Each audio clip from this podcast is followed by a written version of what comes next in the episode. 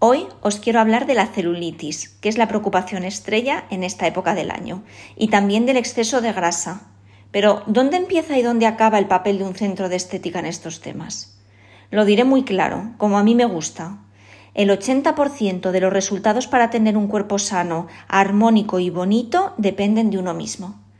Por eso las playas nos muestran cada año la cruda realidad.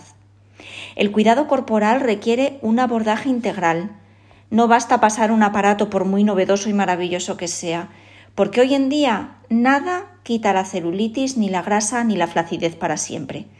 Y ese abordaje multidisciplinar incluye la nutrición y la actividad física, y ojo con compensar la falta de una con la otra, porque alivia la culpabilidad, pero nada más.